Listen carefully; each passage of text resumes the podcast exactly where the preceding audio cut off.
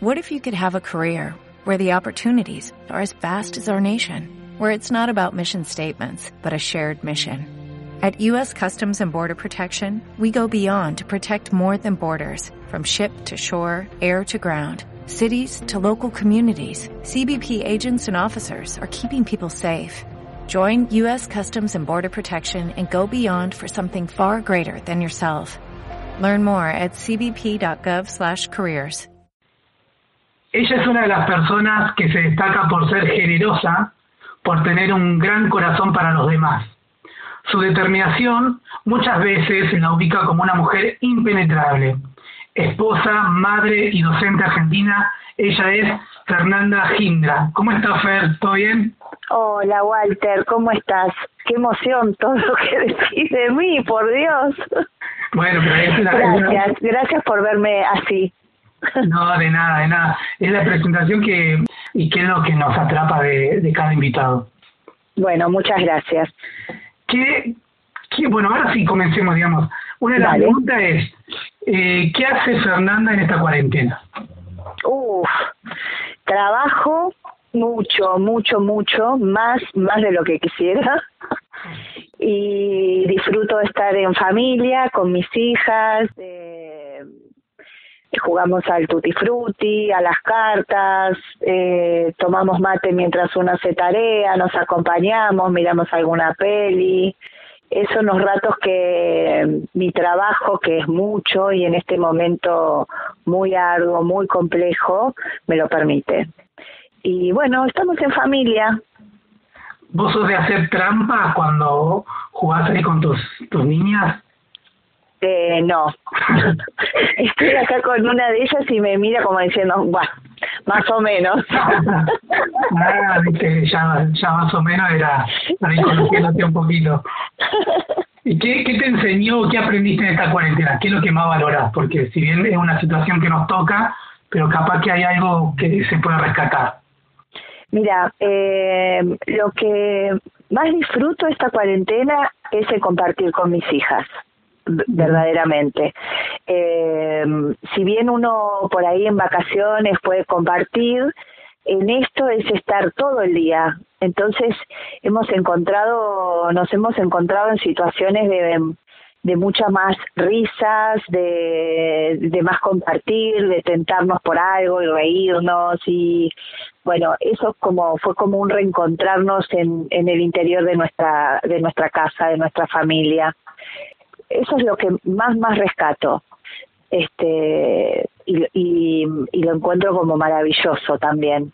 Justamente además este año eh, para mi hija mi hija mayor de las de las mujeres tengo tres hijos eh, tengo a Juan de 19 que vive en Buenos Aires y estudia Derecho, y Paloma que está en su último año de la secundaria, y mi otra niña más pequeña, Lola, que empezó su primer año en la secundaria.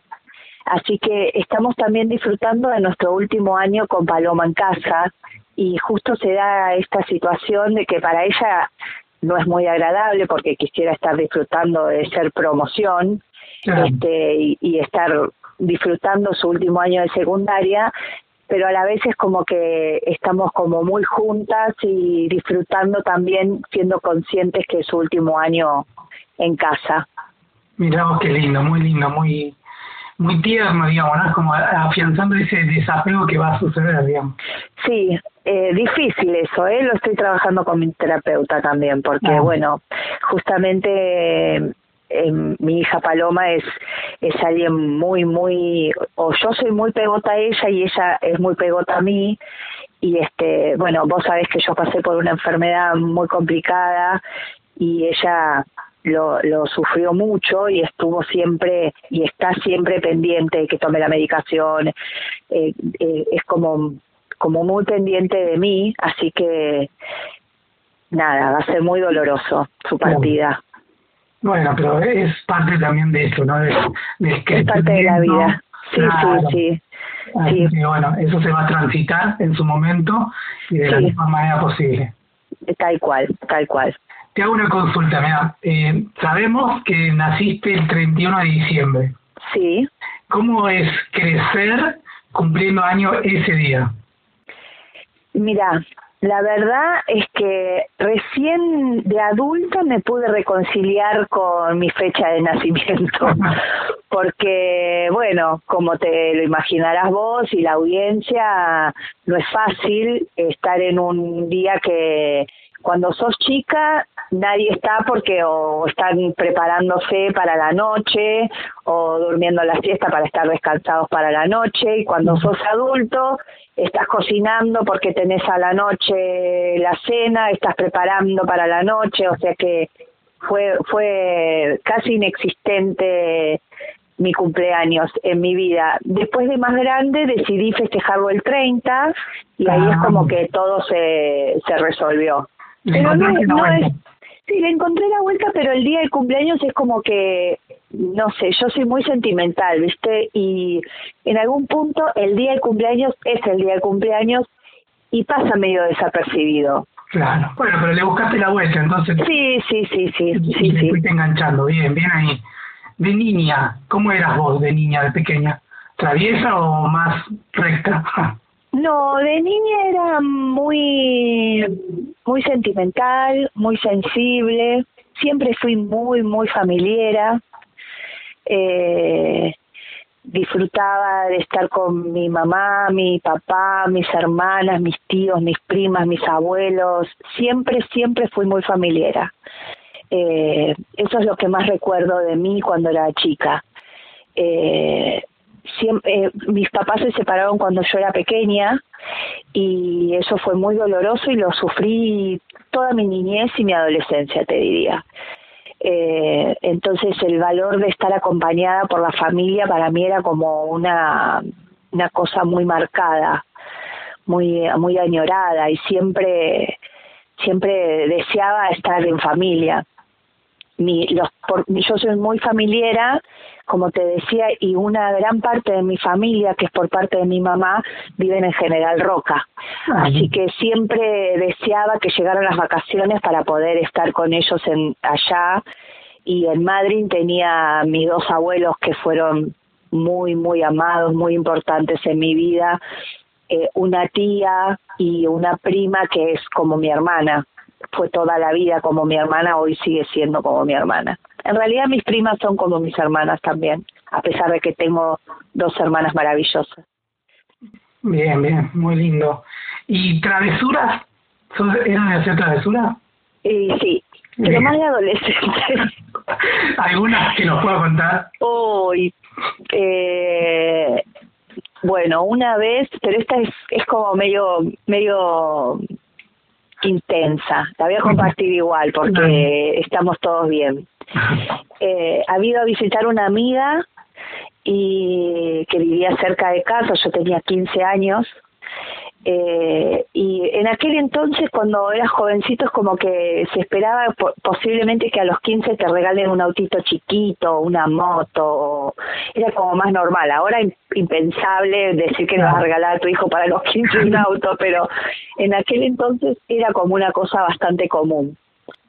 Entonces, eh, fuimos a visitar una amiga y un, nos encontramos ahí afuera todos, porque mi amiga no estaba, mi amiga es Mariana Villani, eh, que fue profe de, mi escuela y una amiga entrañable, este bueno, no estaba y nos fuimos todos a dar una vuelta en el auto de uno de los chicos que estaba ahí también esperando que llegara Mariana. Y yo dije, préstame el auto, Fufi. Recién lo conocía al chico, o sea, no es que éramos amigos fuimos a dar una vuelta y bueno, lo volqué al auto. y no sirvió más, fue tremendo porque nos, nos golpeamos mucho, después yo ahora lo cuento con una risa, pero fue muy traumático porque yo siempre era muy consciente y muy este muy de tirarme para abajo, ¿no? Entonces eh, pensaba que podría haber matado a alguien, que alguien podría haber quedado para, bueno, nada, porque el auto no sirvió más. Este, así que, bueno, esa fue uno de mis recuerdos. Bueno, más que una travesura fue un, no. sé, un desastre. Veo, veo, no, terrible, che, terrible lo que dijiste. Sí. ¿Pero vos sabías manejar o no sabías manejar? Sí, yo sabía manejar, pero estábamos en el ripio porque volvíamos de de, ¿cómo se llama el barrio este que está acá afuera? Bueno, ahora no me va a salir el nombre. Y eso era todo muy, muy, con mucho ripio. Y bueno, nada, se me fue el volante para un lado, le pegué el volantazo y ahí fue un desastre. Wow, mira, ¿y eran muchos los que iban en el auto? Íbamos siete en un auto, que por eso no nos golpeamos porque íbamos como en sardina, viste, tan apretados que nadie se movió. Claro, quedaron todos ahí atrapaditos. Sí, sí. Miramos tu travesura, bueno, bueno, bastante. esto que esto no lo cuentes. ¿Quieres que lo editemos después? Lo editamos. no, mis hijos ya lo saben, así que bueno. Y bueno, te paso, cambiemos entonces. Dale. De, deporte o hobby que tengas así de chiquitita? Mira, eh, de deporte cuando era chiquita hacía tenis eh, y hacía gimnasia deportiva de, chiquita, eh, de la primaria, digamos. Después en la secundaria me encontraron una escoliosis, yo tengo rotada la columna a 42 grados y no pude hacer más por un por mucho tiempo. Y la verdad que en aquel entonces no era no era tan este no estaba tan visibilizado lo importante que era la actividad física. Así que no tuve tampoco exigencia desde mi hogar de que hiciera alguna actividad. Eh, así que no, la verdad que de adolescente no, no hice actividad. Y, por ejemplo, viste que uno de niño tiene como unos sueños de decir, bueno, qué sé yo, yo quería ser eh, bombero o quería ser astronauta. Vos, en tu caso, ¿qué era lo que Yo quería ser mujer policía. Ah, mira y yo era fanática de la Mujer Maravilla y quería hacer justicia. Entonces, y eh, bueno, yo tenía esa imagen de la policía que era de protegernos y de salvarnos y de ayudar. Y así que yo, yo quería hacer eso, una mujer policía. Quería saber si antes de ser docente vos tuviste eh, algún otro trabajo, tuviste en otras funciones. Sí, sí, sí. Yo, en realidad, la docencia eh, llegó a mi vida eh, buscando un camino, en realidad. Eh, yo, yo me había ido a estudiar a La Plata, de adolescente, de, joven, me fui a estudiar a La Plata, y por esto que te decía que era tan familiera, no lo soporté, extrañé muchísimo, me la pasaba llorando, quería estar con mi hermana, con mi mamá, con mis sobrinos, y me volví a los seis meses me había vuelto. Mi mamá me dijo en casa, o trabajás o estudiás, de vaga no te quedás, esas fueron las palabras de mi madre.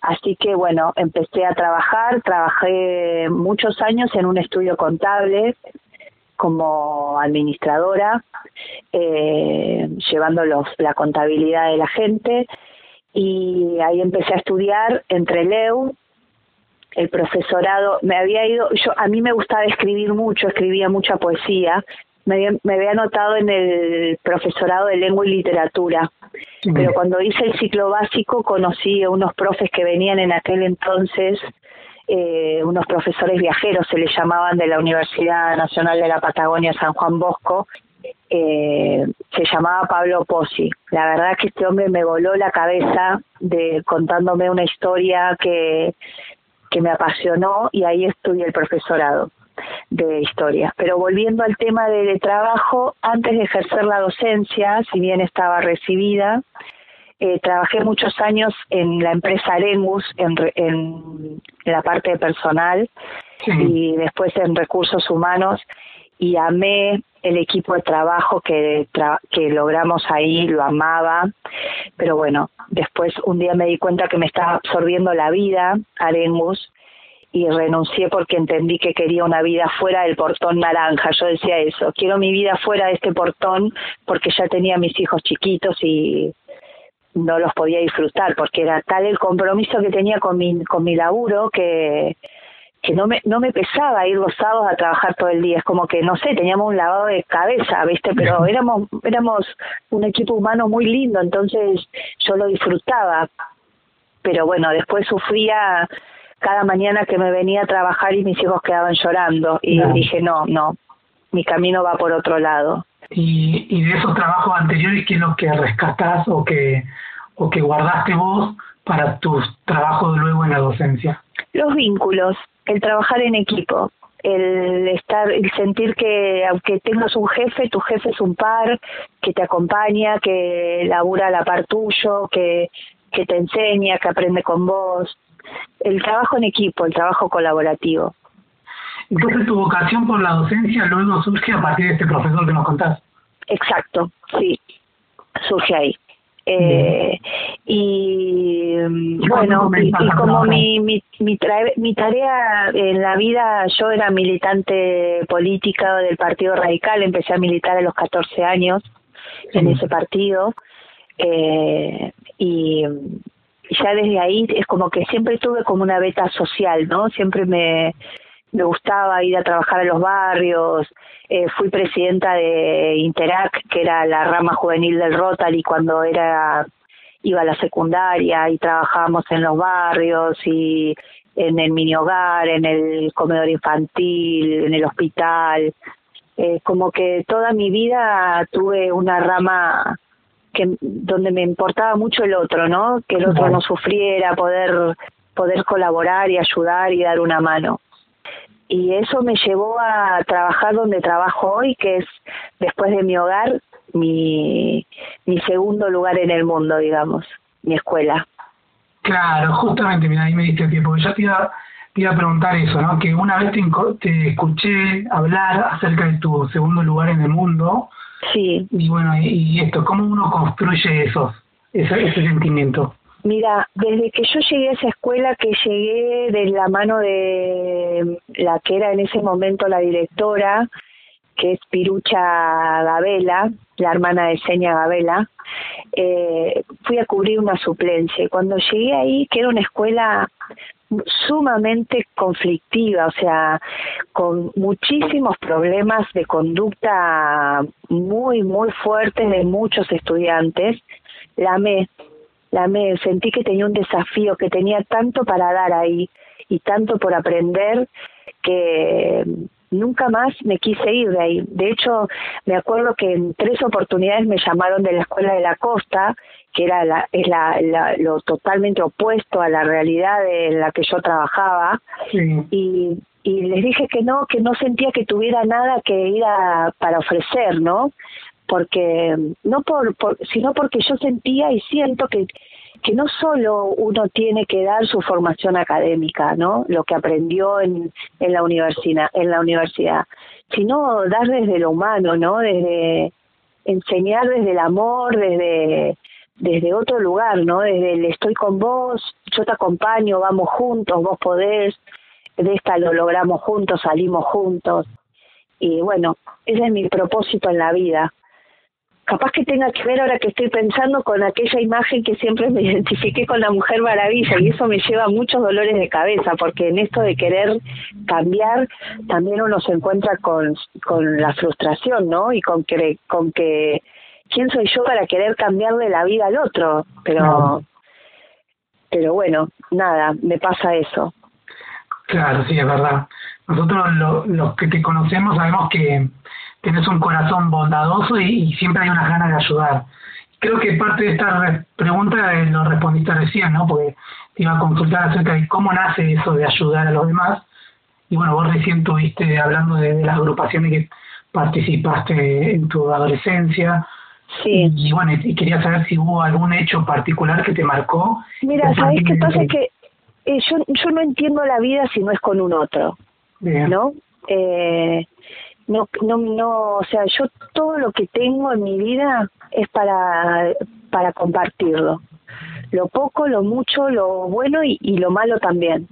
Este, no, no sé vivir la vida de otra manera. Soy así, eh, con lo bueno y con lo malo, ¿no? Claro. Bien. Bueno, buenísimo, re lindo, lo que decís. Mira, te voy a leer algunas definiciones de algunas personas que, le pedí que me dijeran algo sobre vos y bueno, acá hay algunas palabritas, quiero que las escuches. Uy, Dios. Es una persona que va a dar todo de sí mismo para el prójimo. Le molestan las injusticias, le hace mal, tiene un corazón gigante, meticulosa, obsesiva, perfeccionista, quiere estar en todos lados al mismo tiempo. Trata de resolver todo al mismo tiempo. Es muy buena, a veces demasiado. Confía mucho en la gente Eso es lo que algunos definieron de vos.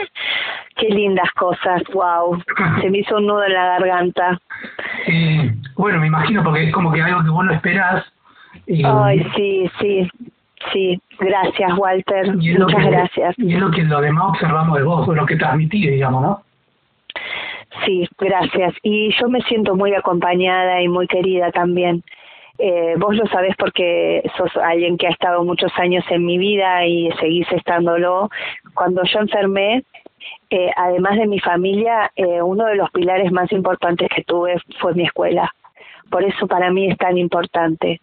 Cuando yo creí que moría, eh, tuve a, toda una escuela dándome fuerzas, ¿no? Cuando me fui a Buenos Aires eh, a tratarme de mi cáncer, que tuve un cáncer muy agresivo, eh, además de mi familia tenía a mis compañeros, a mis a mis chicos, como les digo yo, eh, mandándome mensajes, videos, la cantidad de, de cartas y carteles que me llevaron a Buenos Aires, que me habían mandado a la escuela, es impresionante, impresionante, o sea, no, estoy tan rodeada de amor también que cómo no darlo. Claro, y creo que también es respuesta a lo que vos das.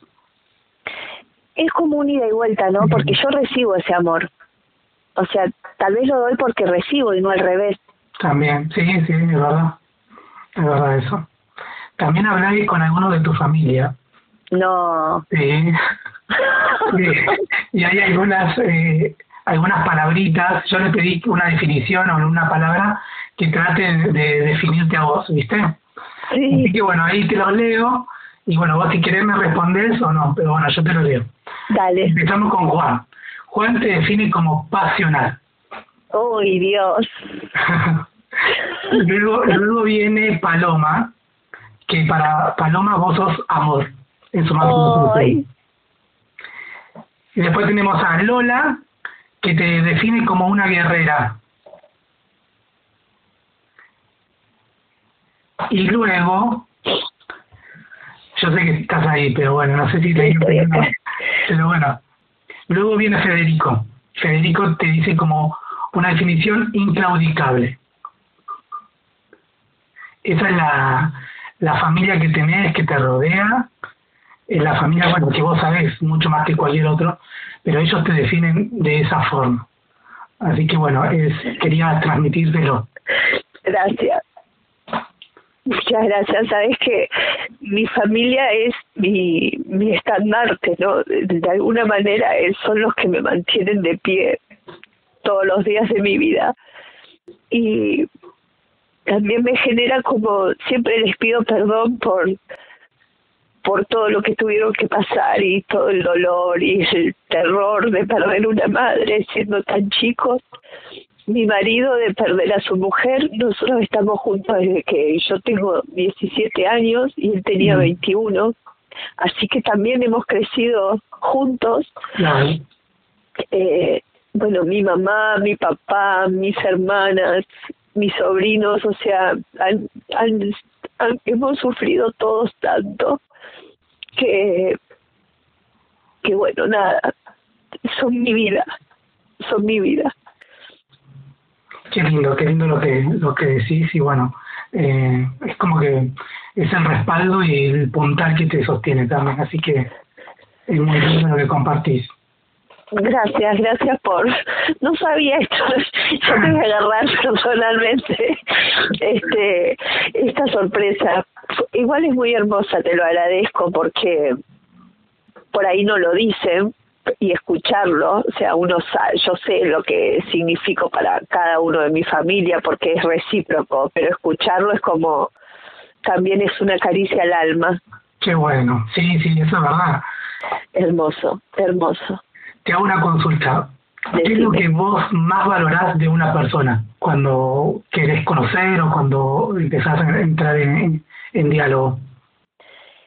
su honestidad y su sensibilidad, su solidaridad. Eh, si no, no, no es como que no siento interés de generar nada con esa otra persona. Y ahora sí, ya para ir finalizando algunas preguntitas finales. Eh, si tuvieras la oportunidad de hoy hacer el bien, o sea, de solucionar algo, ¿qué es lo que vos te gustaría solucionar? Sin dudas les haría la escuela que merecen mis estudiantes, mis chicos del Pujol. Eh, eso es lo que haría, fundamental, lo primero que haría. O sea, si me dieran una posibilidad de hacer algo, sería eso. Muy lindo. ¿Y un mensaje que nos quiera dejar a todos los oyentes? Eh, que siempre se puede, que desde el amor todo es posible, todo es posible construir y que es el único camino, el amor, la empatía, la empatía por el otro, por el dolor del otro, por la necesidad del otro, eh, y que este mundo solo se va a cambiar si, si, si se va por ese lado. ¿no? Si olvidamos el egoísmo y, y la envidia, el resentimiento y pensamos que el otro es, es un par y que nos necesita y que lo necesitamos. Buenísimo. Bueno, muchísimas gracias, Fer. Bueno, Walter, te mando un beso enorme. Gracias. Gracias por todas las hermosas palabras y las, las sorpresas maravillosas que me diste. No, de nada. Gracias a vos por el tiempo, por la dedicación y bueno, porque sos una de las personas que también influye y creo que tu, escucharte y compartir tu, tus palabras, tu, tu forma de pensar y de actuar eh, edifica y construye mucho a cada uno de los oyentes. Muchas gracias, Fran. Un beso grande, muchísimas gracias y gracias a todos los que me puedan escuchar.